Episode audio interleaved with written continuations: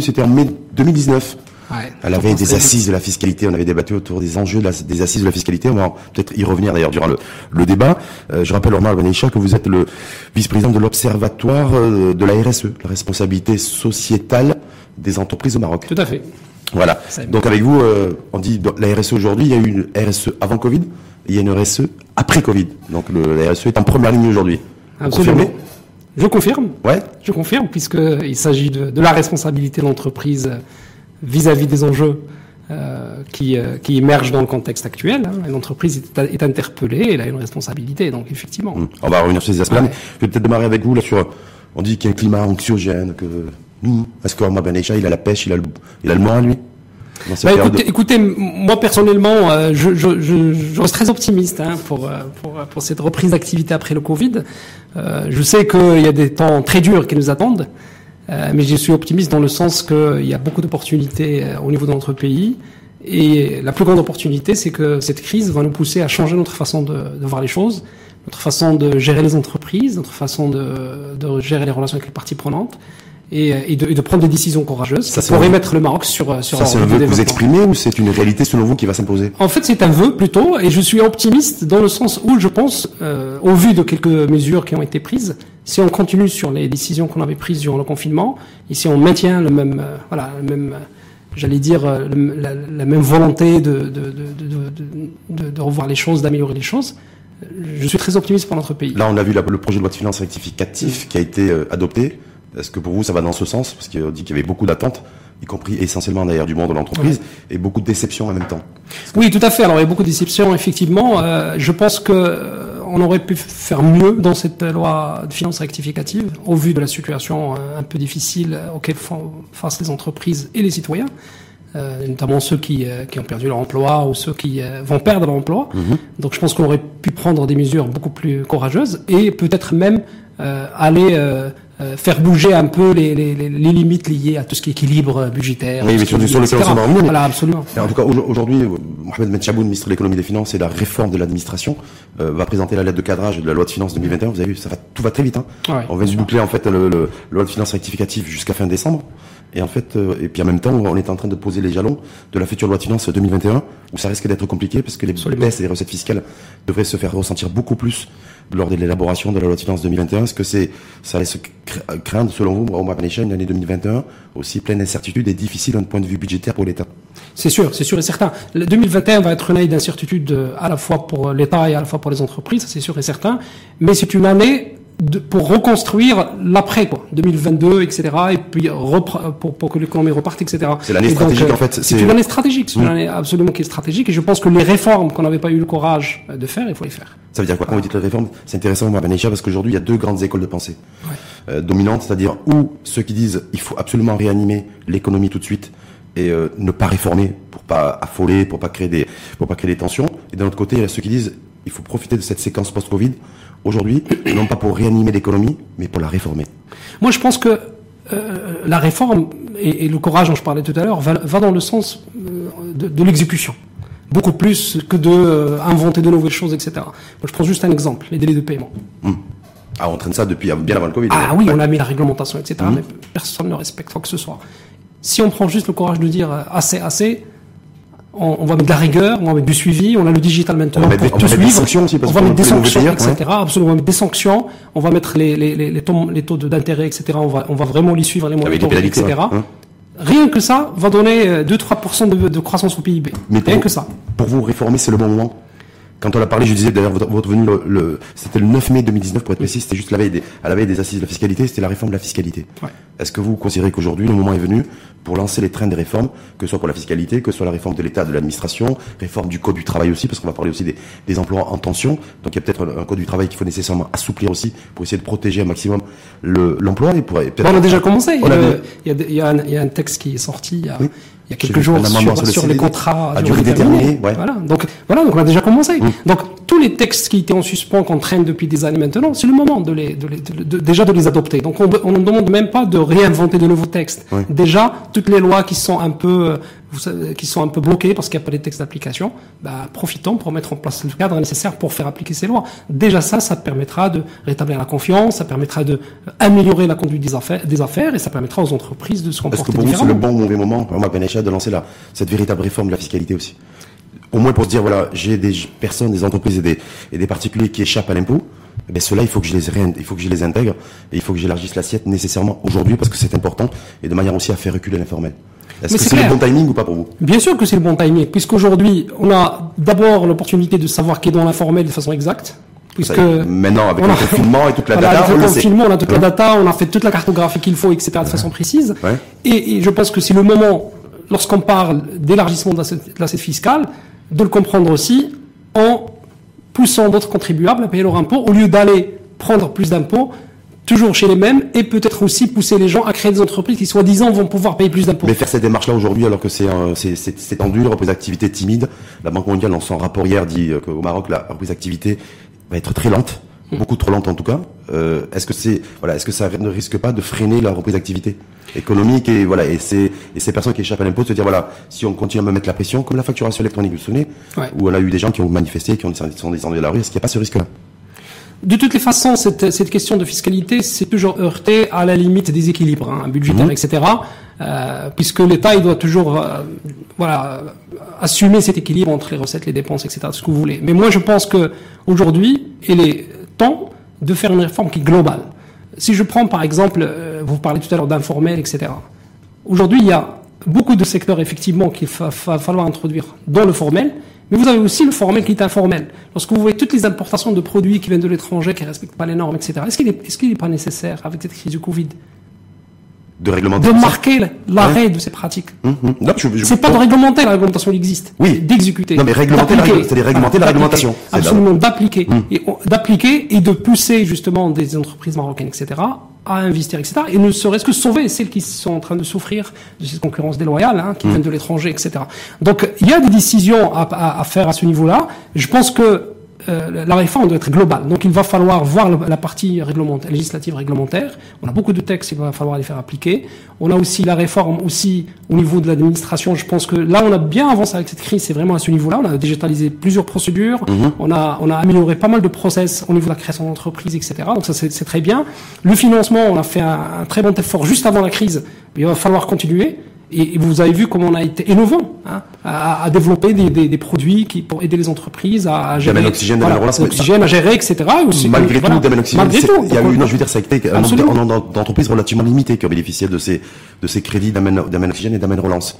Mais moi, je peux vous dire, je connais beaucoup d'entreprises oui qui, euh, qui en avaient besoin, ils n'ont pas essayé même pas de demander parce qu'ils trouvaient que les 4% étaient, étaient, très chers, parce qu'il y a celles qui encore ne font pas confiance au système bancaire, ils ne veulent pas s'endetter euh, pour financer leur fonds de roulement et pour, des raisons spirituelles ou pour des raisons de... Non, non, non, c'est aussi pour des, aussi pour des raisons aussi très pragmatiques, hein, de voilà, de dire oui, c'est très bien, je prends, je prends ces financements, j'ai un, un, déféré de deux ans, etc. Mais bon, qu'est-ce que je fais après avec ce, avec les taux? Il y a, y a, une incertitude. Qu'est-ce qui se passe si j'arrive pas à payer, etc., etc. Donc il y a des gens aussi de façon pragmatique, pragmatique qui n'ont pas sollicité ces, ces, ces, mmh. ces financements, ces programmes, ces financements. Mais juste, le, vous qui êtes en contact, avec, les, avec beaucoup de chefs d'entreprise, mmh. quand on fait la RSE, responsabilité sociale des entreprises, on est en contact permanent avec les, avec les patrons, comme on dit. Ils sont, quelle est leur attitude aujourd'hui? Bah écoutez, je pense que je pense que toutes les entreprises qui avaient déjà une démarche RSE avant, cette crise a donné plus de sens à leur démarche. Parce que tout ce qu'ils faisaient avant et qui peut-être était plutôt catalogué comme de la philanthropie, a pu avoir plus de sens durant cette crise parce que le fait de, de payer les, les, les, les, PME, les fournisseurs, etc., plus rapidement qu'avant la crise, le fait de... Ils l'ont euh, tous fait parce qu'on m'a dit que le, paiement et le règlement euh, a été encore plus, encore plus ralenti pendant cette période de confinement. Ça dépend. Et ça de reprise d'activité. Ça dépend. Ça dépend des secteurs ou ça dépend Ça dépend des secteurs, ça dépend des acteurs aussi. Mais les acteurs qui avaient une démarche, moi je connais plusieurs entreprises qui avaient des démarches de responsabilité sociale, ils ont même fait un exercice de dire, de façon spécifique par rapport à cette crise, qu'est-ce qu'on devrait faire? Pour donner un coup de main.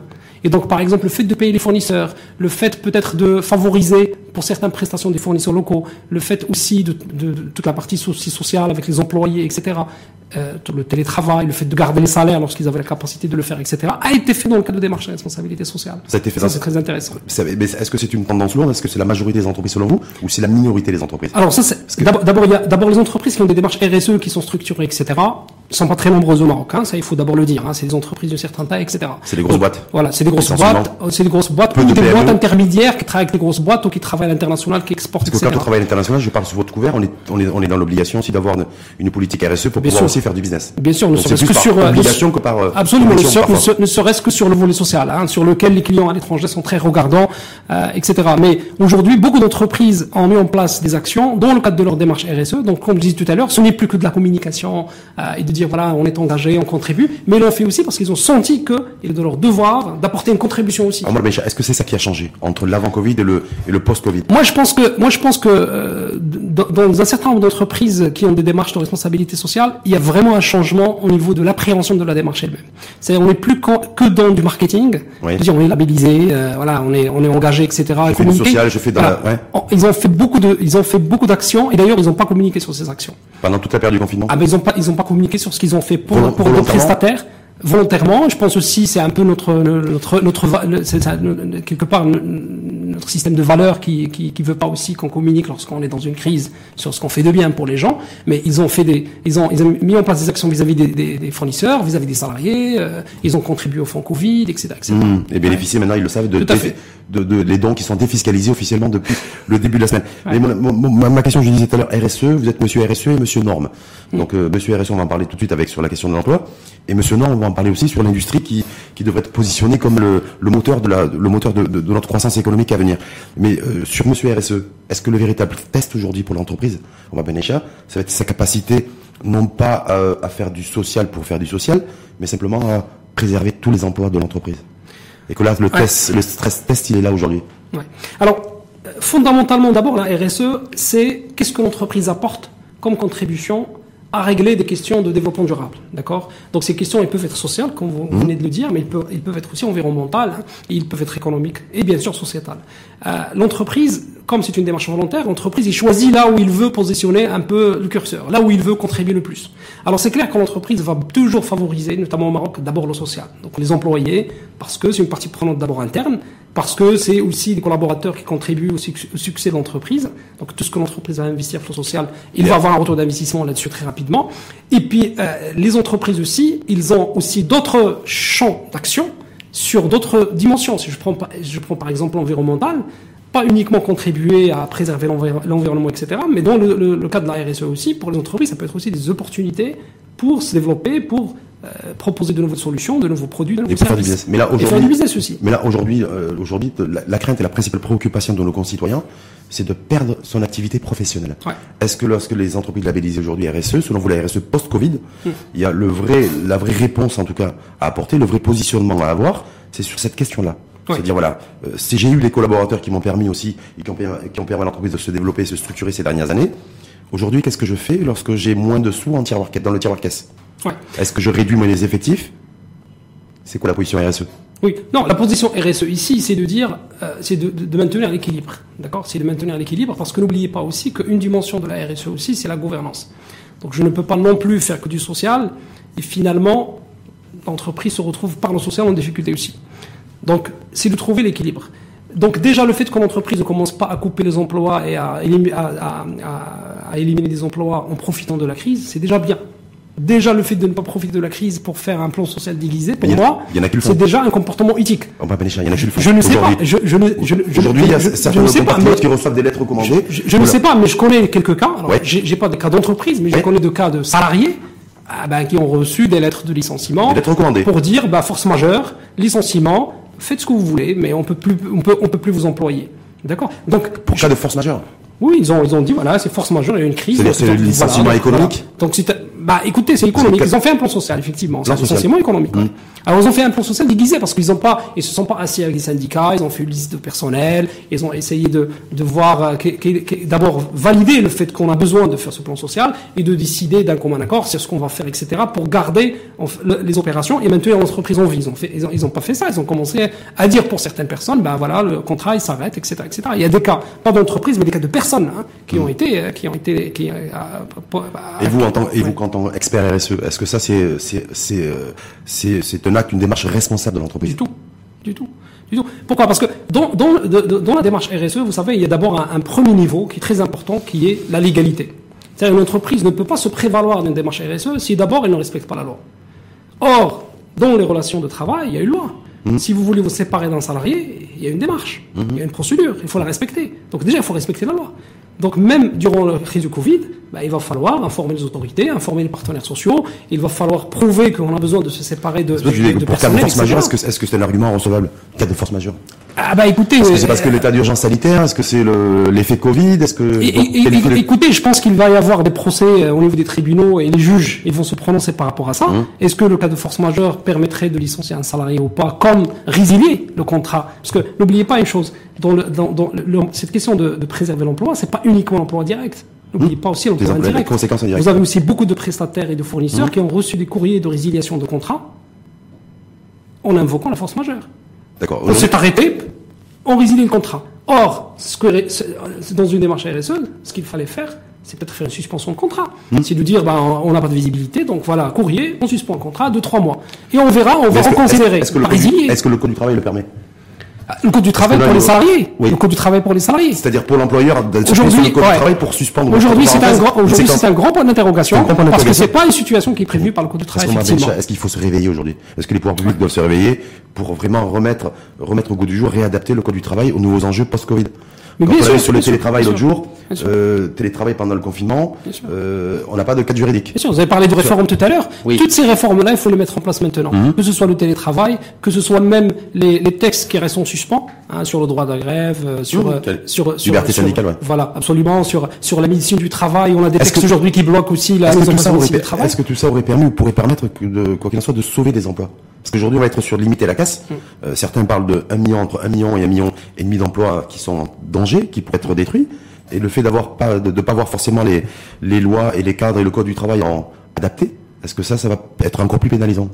Bien sûr qu'il va être pénalisant, parce que on part du principe que s'il n'y a pas des règles, bah, les gens ils font ce qu'ils veulent quoi. Mm. Les patrons, les, les, les entrepreneurs, bah, s'il y a pas un, un, cadre juridique qui cadre un peu leurs décisions en matière de, de continuité de, de relations de travail, bah, c'est, je, veux dire, c'est pas rassurant comme situation. Il faut mettre le cadre qu'il faut, au moins pour encadrer un certain nombre de sujets qui sont restés en suspens dans, le dans la législation du travail euh, qui, qui est en vigueur. Vous en pensez quoi, vous, on va le, le, fait que les pouvoirs publics et l'État aient dit, euh, nous, on est euh, toute entreprise qui souhaite avoir un soutien de l'État, c'est-à-dire une aide publique, une aide financière, une subvention, une exonération, doit maintenir au moins 80% de ses effectifs. Est-ce que ça, ça peut être dissuasif pour l'entreprise? Soit RSE ou pas d'ailleurs. Ça, ça, peut être dissuasif, mais c'est pas pragmatique. Parce qu'aujourd'hui, euh, l'entreprise, ça dépend du secteur d'activité. Si c'est une entreprise, je vous donne un exemple, une entreprise dans le tourisme à Marrakech. Hmm. Marrakech, il est toujours zone 2. Comment il va garder les emplois alors que les touristes ils peuvent pas venir à Marrakech mmh. Interne, je parle de touristes internes, de nationaux. Mmh. Ils peuvent pas aller à Marrakech parce qu'il y a toujours une, une, une, une, une interdiction de, de, se déplacer sans, sans, autorisation. Même en mettant et en prolongeant le dispositif CNSS, indemnité Covid. C'est ce qui a été fait d'ailleurs oui, pour le tourisme. Oui, bien sûr, bien sûr. en termes d'urgence, et puis ça va être prolongé pour ça. Le... Il faut le saluer. Ça, ça il, faut, mmh. il faut le saluer, mais je ne pense pas que l'État indéfiniment va pouvoir maintenir ce système de donc ce support aux entreprises, etc. Il faut trouver d'autres solutions. Moi, je pense que ce qu'il faut faire, c'est une belle occasion aussi. C'est pour revenir à la RSE, c'est une belle occasion pour dire aux entreprises, on va vous aider à garder des emplois, on va vous aider à, passer cette crise, etc. Mais il faut avoir l'engagement maintenant de changer la façon dont on gère l'entreprise. C'est-à-dire changer, la fiscalité, changer l'écosystème changer déjà la façon dont on gère l'entreprise mmh. aujourd'hui au Maroc. C'est-à-dire en termes de, en termes de, en termes de transparence, en termes de, de paiement d'impôts, en termes de, de, de pratiques business aussi. Mmh. C'est, moi, moi je, je, préfère imposer aux entreprises de, de, de, de régler leurs arriérés d'impôts éventuellement, même en faisant un rééchelonnement dans le futur, de, de, devenir bon élève en, en termes de, de, déclaration, de paiement d'impôts, etc., mmh. que de dire uniquement garder les emplois, on continue à vous subventionner. Parce qu'ils vont, ils vont pas, ils vont pas pouvoir garder ces emplois si l'économie ne repart pas. Hum. Par contre, par contre, par contre, s'engager, si ça reprend à régler tous les problèmes de paiement de, d'impôts, de, de, déclaration CNS des employés, etc. Ça, pour moi, le, citoyen, l'État et le Maroc gagneraient beaucoup quand plus on de parle ça. quand on parle de RSE, qu'on est expert RSE comme vous et qu'on voit le bordereau CNSS, on s'est rendu compte, et beaucoup malheureusement de, de salariés se sont rendus compte que là, ils n'étaient pas déclarés à la CNSS. Vous savez que durant, que durant le Covid, il y a des entreprises où les employés ont, pensaient avoir l'indemnité de 2000 dirhams, mais ils ont découvert que leur emploi ne, ne payait pas leur cotisation. Voilà, tout à fait. Donc du coup, RSE, RSE c'est quoi ah bah, RSE c'est quoi RSE, RSE, RSE, RSE c'est très simple. RSE d'abord c'est de respecter la loi, que hmm. ce soit sur la loi sur le, travail, que ce soit la loi sur le commerce, que ce soit la loi sur l'environnement, etc. Donc ça c'est la première des choses. La deuxième chose c'est un comportement éthique, parce que il faut aussi euh, avec les partenaires sociaux avoir un discours qui est transparent, etc. Il ne faut pas profiter de la crise pour euh, obtenir d'autres intérêts alors que le pays, il est, le, notre pays est en, détresse. Hein. C'est pas parce qu'on a un business qui n'est pas profitable, on profite de la crise, allez, on met la clé sur le paillasson de façon volontaire, on fait aucun effort pour le maintenir, pour le, pour le faire vivre, etc. Et au-delà de ça, au-delà donc de la légalité et de l'éthique, ben, il y a plusieurs champs en entreprise pour contribuer. Que ce soit justement le, le maintien des emplois, donc ça c'est le social, que ce soit, si, même si l'entreprise il est dans un secteur où on peut maintenir l'emploi, c'est de garantir des, des, conditions de travail qui sont euh, sur le plan sanitaire, qui sont sûres pour les mhm. employés, de ne pas les exposer à des risques. Euh, on l'a vu d'ailleurs. quand, quand, on a eu des clusters, parce qu'on a eu des clusters, on, risque malheureusement d'en avoir mhm. demain ou après-demain. Mhm. Est-ce que là c'est la responsabilité directe du chef d'entreprise Bien sûr. Qui doit être euh, ah, parce que ah, on a eu des cas, on a eu des cas SFI, on a eu des cas Arcanetra, où d'ailleurs il y a des enquêtes qui sont en cours pour déterminer les responsabilités, et que du coup mettre les gens au travail c'est facile mais assurer leur sécurité, c'est une exigence qui n'est pas forcément respectée. Bien sûr, dans le code de travail très clair. Le chef de, le chef d'établissement, le chef d'entreprise ou ses pré, ou ses, ses, représentants, parce que c'est pas toujours nécessairement le le patron libre ça, ça, peut être le middle management. Ça peut être le middle management. Il est responsable sur le fait de maintenir des conditions de santé et sécurité au travail qui permettent de protéger les salariés ça, c'est une obligation de l'employeur. Mmh. Mais, Donc, euh, ça veut dire que tous ces critères-là aujourd'hui, RSE post-Covid, mmh. est-ce que tout doit être revu en fait? C'est-à-dire aujourd'hui, vous disiez juste avant, c'était beaucoup plus du marketing à tout point de vue, en termes de contribution et d'action menée. Et aujourd'hui, est-ce qu'on peut imaginer un RSE aussi respectueux des mesures de distanciation, des mesures sanitaires, le respect et l'obligation d'avoir euh, de déclarer ses salariés à la CNSS Est-ce que tout ça c'est l'enjeu du moment aujourd'hui? Bien sûr, c'est l'enjeu du moment. Bien sûr, c'est l'enjeu du moment. Aujourd'hui, on a euh, on a différentes tailles, on a différents types d'entreprises de différentes tailles, d'accord? Vous avez les grandes entreprises qui elles, ils ont une responsabilité propre à elles, mais aussi une responsabilité sur, sur leurs fournisseurs, se traitant PME, etc. Vous avez des entreprises intermédiaires, les grandes entreprises, vous avez aussi les entreprises, les PME, les, etc.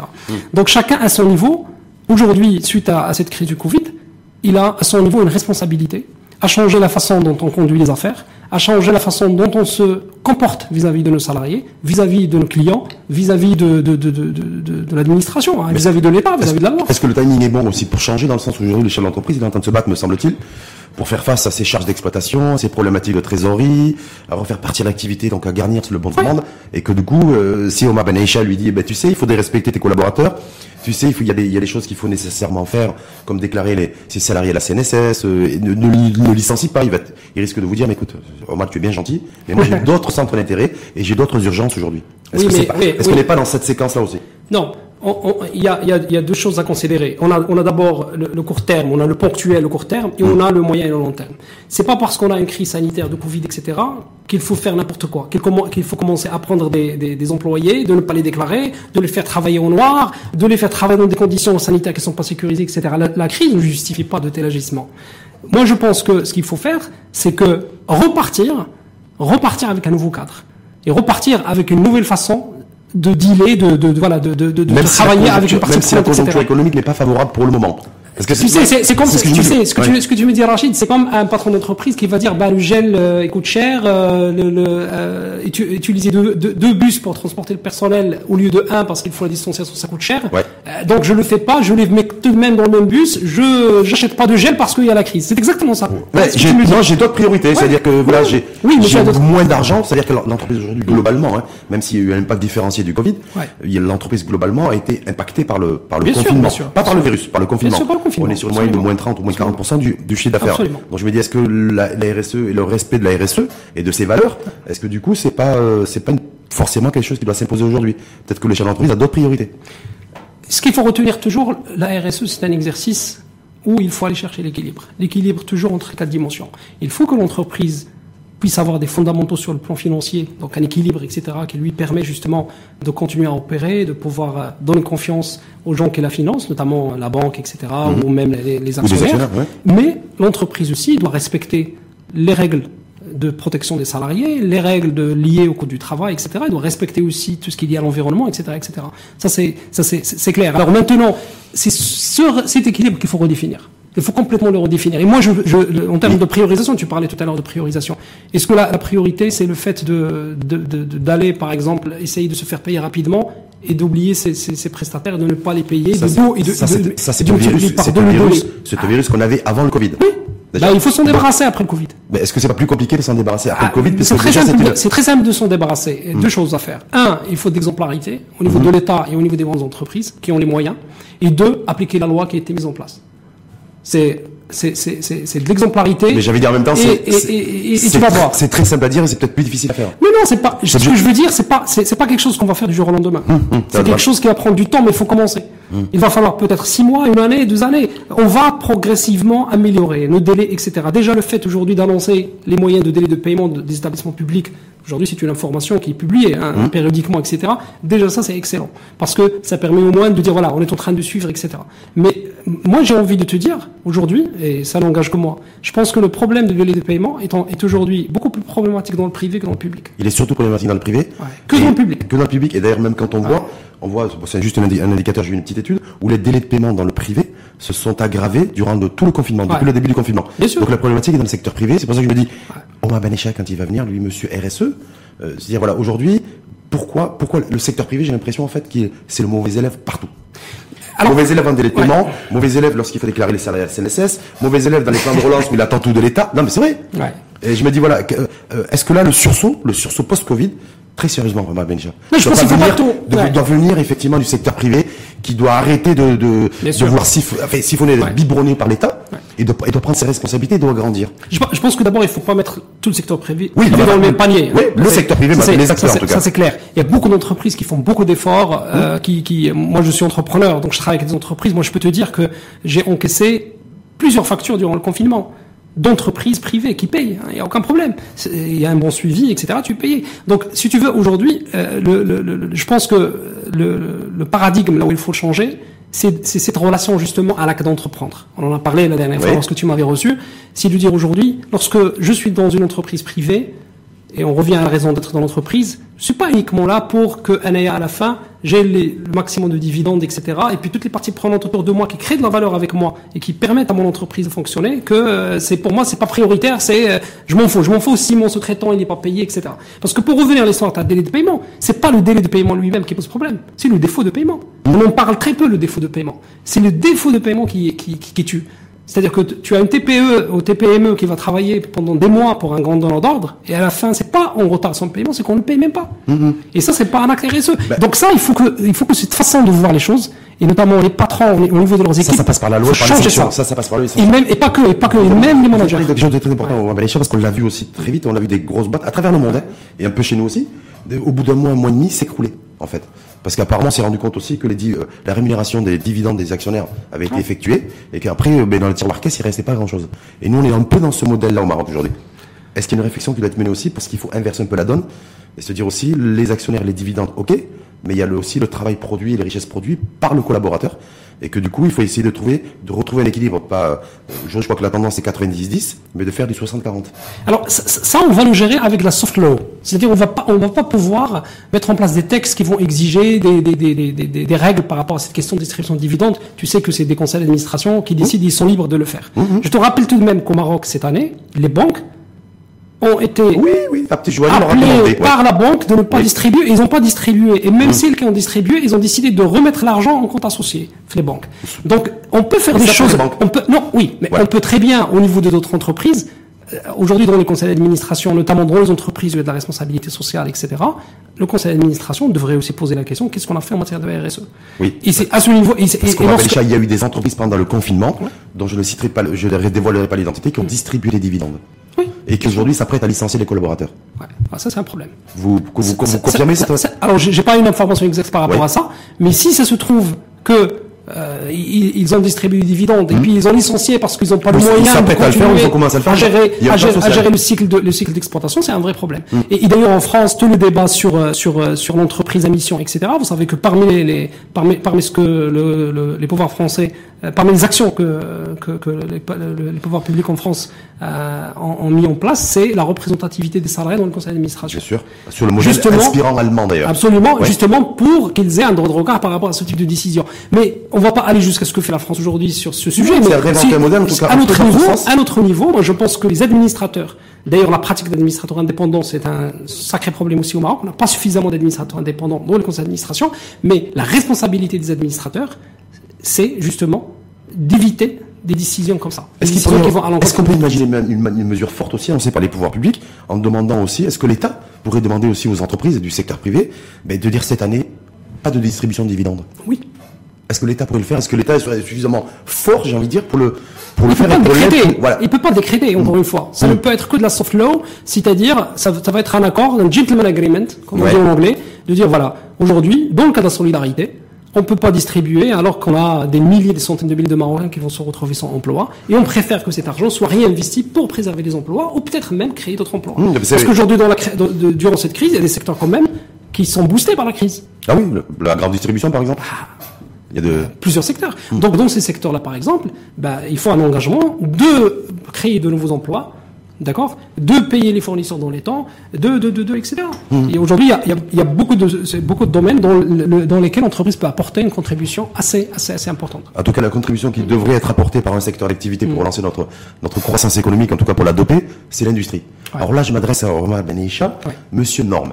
Parce que je rappelle que dans une, vie, une vie antérieure, vous avez, vous avez, vous avez, encore aujourd'hui, il y a encore aujourd'hui des responsabilités au sein d'une entreprise de contrôle, enfin, oui, de, d'audit et de. D'audit, voilà. Quand on entend, quand vous entendez comment réindustrialisation, industrialisation du pays, pour retrouver le chemin et les sentiers de, la croissance économique, vous en pensez quoi Est-ce que vous avez un avis arrêté là-dessus? Bien sûr que j'ai un avis. Moi, moi, je, je, je l'ai toujours dit. Euh, d'abord, euh, le fait de ne pas contrôler suffisamment euh, tout ce qu'on nous important en termes de conformité à certaines normes, ne serait-ce que pour protéger nos consommateurs et nos citoyens, déjà était... Protéger, protéger quoi? Protéger la santé, la santé, protéger la santé déjà. La santé psychologique. Déjà la santé, la santé, nous même la santé physique. Non, la santé physique. Tu sais, il y a des dizaines de Marocains, des dizaines de Marocains qui meurent à cause de chauffe-eau, etc., etc.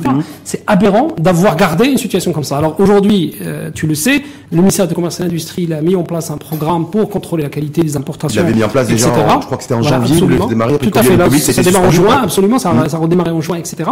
Je pense que le fait d'utiliser des barrières non tarifaires comme tous les pays font, notamment tout ce qui est normes, etc c'est de, de, bon, de, bon, de bon augure, il faut le faire, parce qu'au nom de la protection du, du, citoyen, euh, qui est un droit hein, constitutionnel, il nous est permis de, faire, de mettre en place ce type d'action. Il faut le faire, donc ça c'est déjà une bonne chose. Maintenant, le challenge, c'est comment créer une nouvelle génération d'industriels au Maroc. Mmh. Tu sais très bien que beaucoup d'industriels que nous avons aujourd'hui ont développé des industries sur la base de ce qu'ils ont hérité oui, de la période. Donc c'est beaucoup l'entreprise familiale. etc. Entreprise familiale. Maintenant, il faut de, une nouvelle génération. Vous très bien les secteurs et vous connaissez très bien surtout l'enjeu de tout ce qui est normes et réglementations. D'ailleurs, beaucoup dans le monde disent aujourd'hui on vit à la, on est, on est soumis à la dictature des normes. Bien sûr, bien sûr. Est-ce que nous on peut C'est pas, que, pas que de la dictature, c'est un levier. Certains voilà, dictature ou levier, mais est-ce, que nous, parce que dans, dans les décisions qu'on a prises aujourd'hui, c'est pas, on n'est pas allé sur ce terrain-là pour essayer d'imposer des normes marocaines, bien sûr, réglementaires. On est allé sur, euh, on a mis en place une stratégie pour rehausser et augmenter les droits de douane mm. euh, et de renforcer le contrôle. Donc on est. il, y a plus, il y a plusieurs normes d'application obligatoire. Oui, mais est-ce qu'on n'aurait pas été plus inspiré en fait d'aller sur plutôt sur le terrain des normes, mm. plutôt que de donner l'impression aujourd'hui de faire du protectionnisme et de la défense commerciale. Non, en fait, en fait, ce qu'on devrait faire, et on aurait dû le faire depuis des années, hein, mais bon, euh, on peut, on peut toujours se rattraper. On devrait faire deux choses. La première chose, c'est de, effectivement, de réglementer un certain nombre de produits, etc., de services, etc., notamment de produits qui viennent de l'étranger, mm-hmm. parce que euh, ils créent une concurrence déloyale à nos entreprises, et parce que cette concurrence déloyale, ils la créent en faisant un dumping sur le plan qualitatif, sur le plan environnemental, etc. D'accord Donc ça, c'est la première des choses à faire. Je pense que c'est, on a mis en place des normes d'application obligatoires, etc. Maintenant, ce qu'il faut faire, c'est qu'il faut les faire appliquer toutes ces normes-là. On a beaucoup de normes d'application obligatoire au Maroc. Mais pourquoi on n'est pas parti là-dessus? Pourquoi ouais. Moulay par exemple, n'est bah, pas parti là-dessus? Et j'ai l'impression qu'il a choisi la facilité. En tout cas, c'est mon appréciation personnelle. Non, c'est pas la facilité. vous avez vu, filtrer, euh, mettre, mettre une espèce de, muraille à l'entrée de nos, de nos frontières pour les produits industriels. Euh, je pense que, fait, je sais pas, je me dis, on est dans une mondialisation aujourd'hui. Non, ouais, il faut pas oublier a sens. Oui. On exporte aussi. Ouais. Donc les pays qu'on va, sur lesquels on va mettre beaucoup de barrières, ils vont orange- mettre aussi des barrières. Notre orange, ils vont la regarder, ils vont la mettre au scanner aussi. Ah bien sûr, mais ils le font Ouais. déjà aujourd'hui. Mm. Ils le font déjà aujourd'hui. Même l'électricité que nous exportons aujourd'hui en Europe, ils sont en train de se dire c'est une électri- électricité qui n'est pas verte parce qu'elle est produite dans des centrales à charbon, etc. Attention, hein, il y a beaucoup de lobbying. Bien, ce sujet. un. Je pense que d'abord, tout ce qui est normes, etc., il faut l'utiliser pour protéger. Je dis encore une fois, c'est pas pour protéger l'économie, mais pour protéger déjà le consommateur, etc. Et indirectement, on donne plus de chance à des entreprises locales qui se conforment, etc. Ça, c'est première des choses. Deuxième chose qu'il faut faire, c'est qu'il faudrait rapidement mettre en place des législations et mettre en place pour, euh, pour, pour euh, opérationnaliser notre stratégie, par exemple, de développement durable. Aujourd'hui, on a beaucoup de filières qu'on peut créer en réglementant un certain nombre de secteurs ou en libérant quelques réglementations. Je prends juste la, Oui, juste- exemple, je prends ouais. juste la collecte et la valorisation des déchets. La on a collecte, une oui. loi- la, la- la collecte et la valorisation de déchets. Oui. On a aujourd'hui une loi qui a été mise dans le circuit au début des années 2000. Son décret d'application n'est sorti que l'année dernière, 20 ans après. Et beaucoup de ces textes d'application, ils sont pas prêts de sortir demain. Or, cette absence de réglementation bloque les investissements, f- un certain nombre d'industries, de filières, de valorisation, etc. Tout ce qu'on appelle aujourd'hui les métiers de l'économie verte. Vous prenez les énergies renouvelables, vous prenez aussi l'économie circulaire, etc. Donc je pense qu'il faudrait utiliser aussi la réglementation et la normalisation pour libérer le potentiel d'un certain nombre de filières où on pourrait voir justement de nouvelles industries marocaines. Mais est-ce donc vous êtes vous convaincu, on va Ben Aïcha, que la stratégie est bonne et que l'industrialisation du pays, euh, la production nationale, c'est ça qui va nous permettre de jouer, euh, en fait, de constituer un atout pour aller pour, pour se bagarrer, euh, pour se bagarrer avec nos concurrents? C'est une partie de la réponse. C'est-à-dire que d'abord, je pense qu'il est temps que le Maroc dit basta, on n'a plus besoin de produits sans normes qui ne respectent pas les, les règles minimum qui soient consommées par les citoyens marocains. Ouais. Ça, c'est déjà, c'est un acte patriote, euh, patriotique, etc. Donc c'est déjà ça, il faut le faire. Et deuxièmement, il faut mettre le cadre pour un certain nombre de secteurs d'activité pour encourager l'investissement national. Oui, parce qu'il y a, il y a de fabriquer ces mêmes produits euh, au même prix, voire moins cher. Ah bah écoutez, Parce que aujourd'hui, aujourd'hui, on a pas une que le politique. euh, consommateur final soit pénalisé par le renchérissement des Non, non, on a, on que a ça se eu, produit, hein. attends, on a eu une, une, une, une- on a eu une politique de, de, de- d'encouragement des IDE euh, Mhm. pendant plusieurs années qui a bien fonctionné, etc. On a été quand même cité comme un pays très attractif pour les investissements. Ça veut dire qu'on était capable de, euh, de, de produire à des coûts qui sont très très intéressants et, et- et qui sont très compétitifs. Mais sauf que le management, l'investisseur, il n'est pas marocain, il vient de l'étranger. Maintenant, tout ce qu'il faut, ce qu'il faut remplacer, c'est que le capital, il faut qu'il soit marocain. Le capital marocain, il doit s'intéresser à l'industrie et ne pas chercher que les secteurs de rente. Et deuxièmement, c'est de pousser les jeunes entrepreneurs à prendre le risque et à aller investir et entreprendre dans ces secteurs. Et je suis sûr et certain qu'on va produire aussi à des prix compétitifs, etc. Maintenant, ce qui est sûr et certain, c'est que euh, on ne peut pas le faire du jour au lendemain. Il va falloir quand même être progressif. D'où la mise en place de barrières. D'abord, pour permettre à cette industrie de décoller. Parce qu'il faut un- une période de décollage. Non, mais oui, Tu peux pas dire à quelqu'un, Le- L'OMC le prévoit ça. C'est-à-dire que même sur une courte durée, c'est-à-dire sur une durée limitée, euh, pour favoriser le décollage dans le secteur, c'est prévu. Mais moi, je me dis, est-ce que là, aujourd'hui, vous, vous, enfin, vous pensez, vous, manager, voire vous êtes convaincu qu'on peut réussir ce pari et qu'on n'est pas que dans le marketing? Non, non, on peut Parce que le- réussir. Parce que l'investisseur, le, réussir. capital marocain aujourd'hui, cap- voilà, qui, qui a des sous, euh, je ne sais pas s'il est convaincu par, s- par, le- par investir dans l'industrie. Ben, on revient au cœur de, on revient au cœur de valeur de la RSE. Ouais. Et de l'éthique, de, etc. Mm. C'est-à-dire qu'aujourd'hui, euh, même en tant que citoyen, on a une responsabilité quelque part sociétale. Lorsque euh, mon pays, il a besoin de moi, il a besoin que j'investisse mon argent, etc. Je le fais pas, je le fais ailleurs, c'est déjà un problème. Mais on l'a, on l'a, on l'a démontré durant le Covid.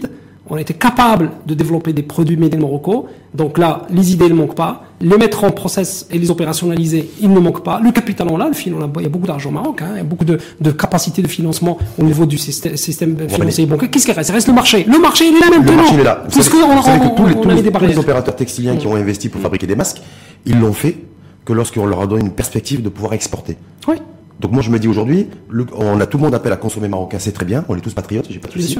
Mais est-ce que les investisseurs aujourd'hui, les opérateurs, euh, il faut qu'ils se disent voilà, je m'intéresse d'abord au marché domestique et je suis prêt à investir, à prendre des risques dans- en termes de production industrielle et de, et, euh, mais pour le marché domestique. Il y a une question de taille. C'est clair qu'il y a une question de taille. Ouais. Parce que les masques, effectivement, euh, lorsqu'on va compter au Maroc le nombre de personnes qui peuvent utiliser un masque, etc., on va arriver à une limite rapidement. Donc on a, peu- on a besoin quand même d'exporter Ouais. pour avoir des volumes beaucoup plus importants pour faire des économies d'échelle, etc. Mais on a une opportunité en or aujourd'hui. Avec le Covid, il va y avoir un chamboulement dans les chaînes logistiques. C'est fini, les, les- bien sûr, c'est fini les années des grandes, des grandes séries en, en Chine, avec des commandes euh, sur une année, sur deux, etc. Là, on n'a plus de visibilité, on, a- on va revenir aux moyennes et petites séries, on a un devrait, atout, c'est la proximité, on devrait, on devrait. celui qu'aujourd'hui rapatrier les principes Ouais. actifs médicaments de Chine ou de ou d'Inde, euh, c'est plus facile à dire qu'à faire. Oui, oui, mais bon, aujourd'hui, euh, on, on, on, a ramené beaucoup de choses de Chine durant la, la, le confinement. Hein. Oui, oui, c'est pour ça que je me dis. Énormément de choses. Oui, oui, beaucoup de mais, mais, mais c'est pas ça, c'est de dire aujourd'hui, il faudrait qu'au niveau du, du, de la promotion de l'investissement, on change complètement d'approche. Maintenant, il faut aller chercher des investisseurs étrangers, et pas que marocains d'ailleurs, hein, pour venir installer des industries ici, pour profiter du repositionnement de l'Europe qui est en train de changer complètement son, son dispositif de sourcing.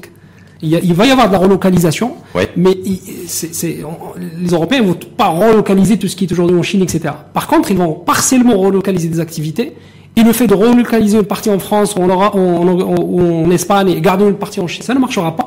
Par contre, au Maroc, ça marchera beaucoup. Parce mmh. qu'on a, on est à proximité, les coûts logistiques vont être beaucoup plus faibles. Sauf qu'ils sont sur, la, sur l'industrie, eux, l'énergie complètement décarbonée. Ouais.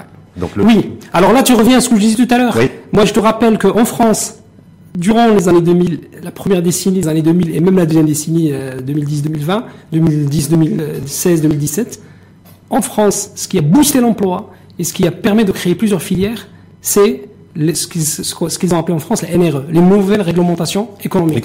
Et dans les NRE, il y a beaucoup d'écologie, il y a beaucoup d'environnement, etc.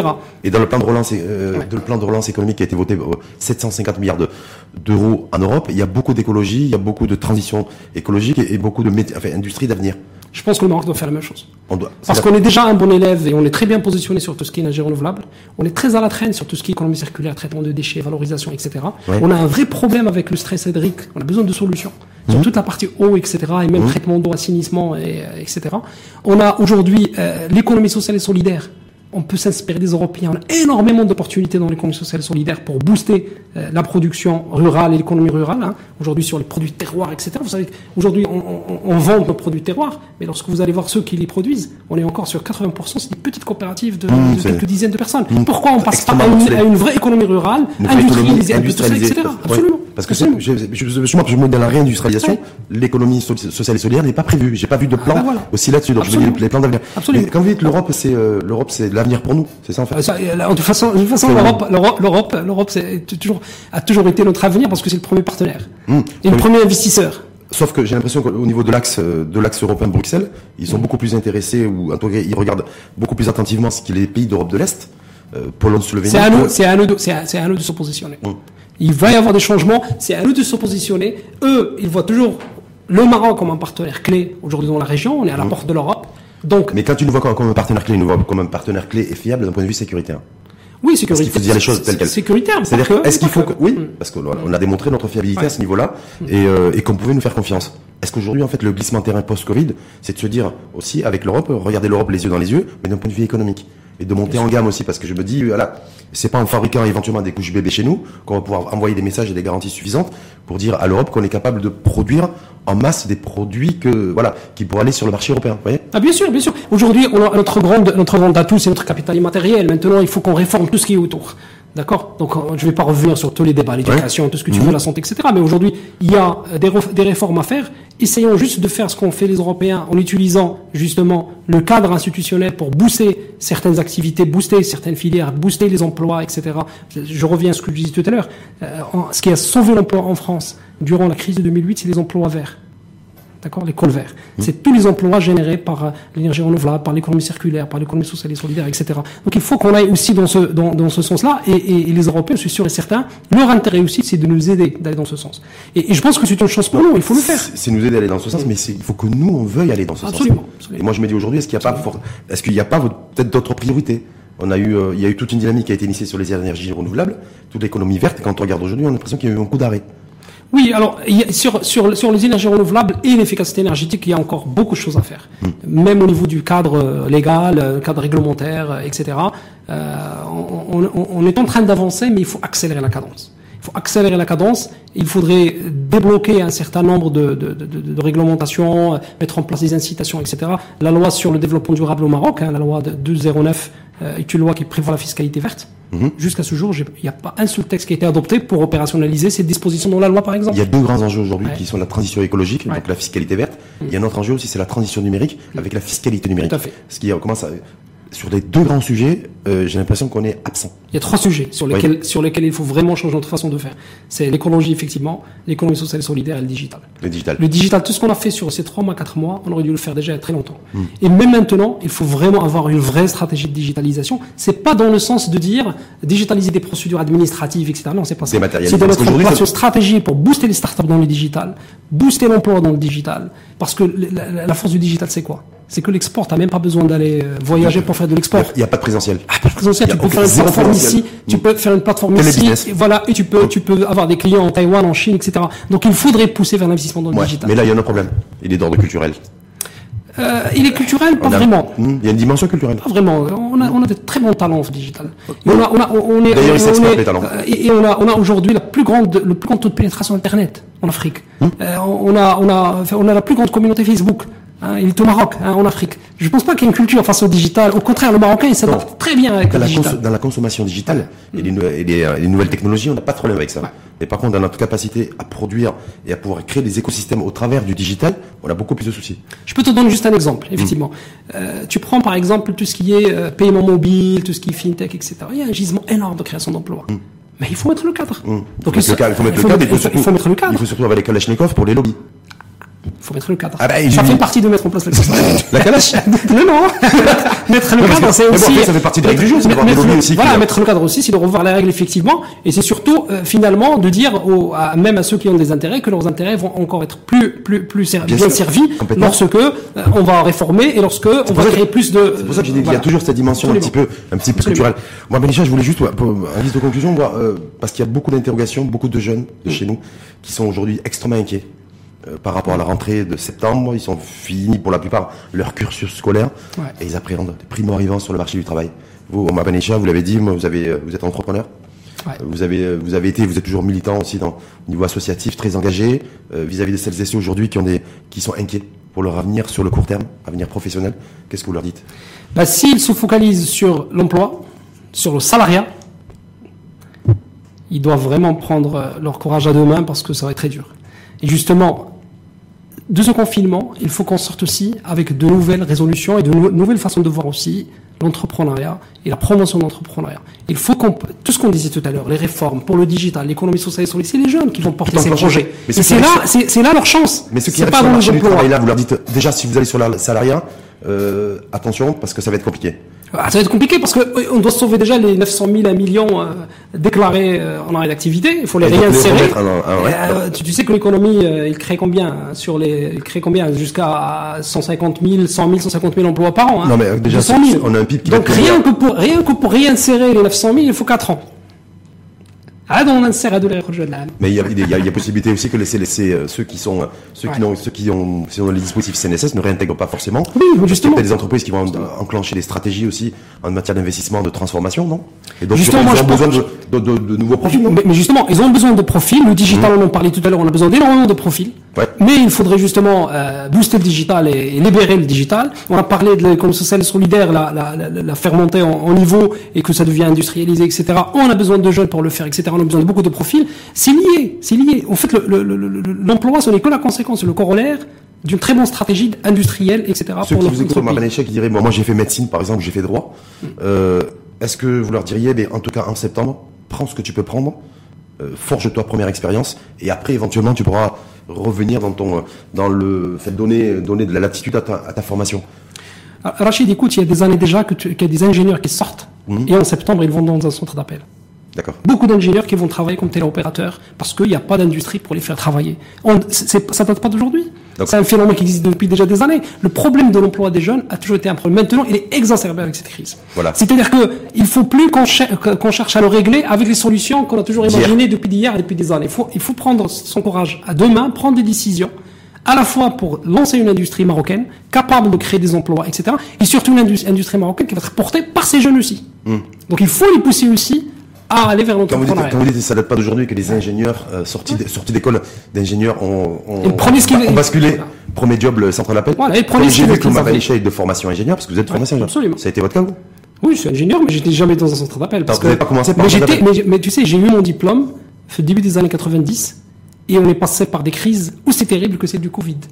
Avec la crise, de, crise du Golfe, là, les, ah, bah, la guerre du Golfe en 91, hum. le Maroc en 95, euh, il était au bord de la, de, de la crise de la cardiaque. 96, on a fait moins 6% de croissance. Hein, de, la crise de 96 est similaire à la crise actuelle, avec une inflation, etc., avec des déséquilibres budgétaires, tout ce que tu veux. Donc c'était pas simple. C'est-à-dire qu'Omar ah. quand il a quitté l'école d'ingénieur, mais pour lui, ça a été, ça, il était dans un contexte global aussi extrêmement difficile. Ah bah, j'ai souffert moi aussi hein, pour, pour trouver le premier emploi j'ai souffert. Ça a duré, ça a, mis, ça a mis du temps. Ah ben ça a mis du temps. moi j'étais, j'ai fait des stages au début pour ne pas rester euh, sans, sans, sans activité, etc.